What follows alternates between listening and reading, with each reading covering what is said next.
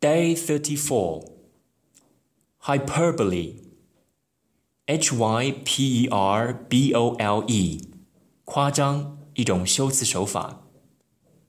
Lurid L U R I D 骇人听闻的。Resplendent R E S P L E N D E N T 灿烂的，衣服等华丽的。Disquiet D I S Q U I E T，不安、担心。Equitable，E Q U I T A B L E，公平的。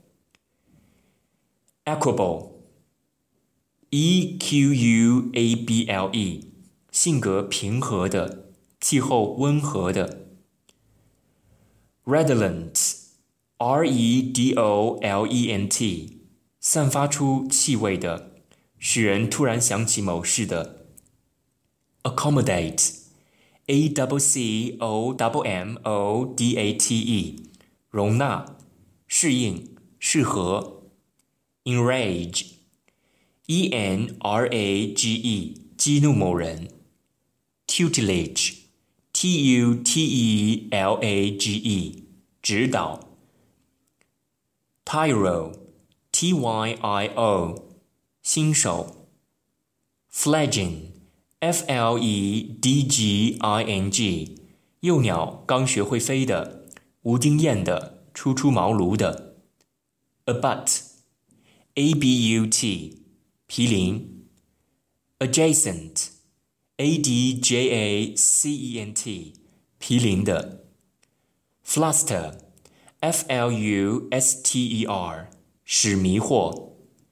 Sever, S E V E R，切割。Implement, I M P L E M E N T，实施。Palliative, P A L L I A T I V E，缓和之举。August, A G H A S T，对，大为震惊。Serpentine。 S E R P E N T I N E，蜿蜒曲折的。Allegiance，A W L E G I A N C E，忠诚。Perfidy，P E R F I D Y，背叛。Annihilate，A W N I H I L A T E，彻底摧毁。Sordid。 S O R D I D，卑鄙的。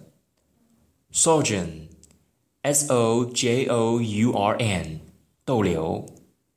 Apostate，A P O S T A T E，叛教者、辩解者。Aplomb，A P L O M B，镇定自若。Winnow。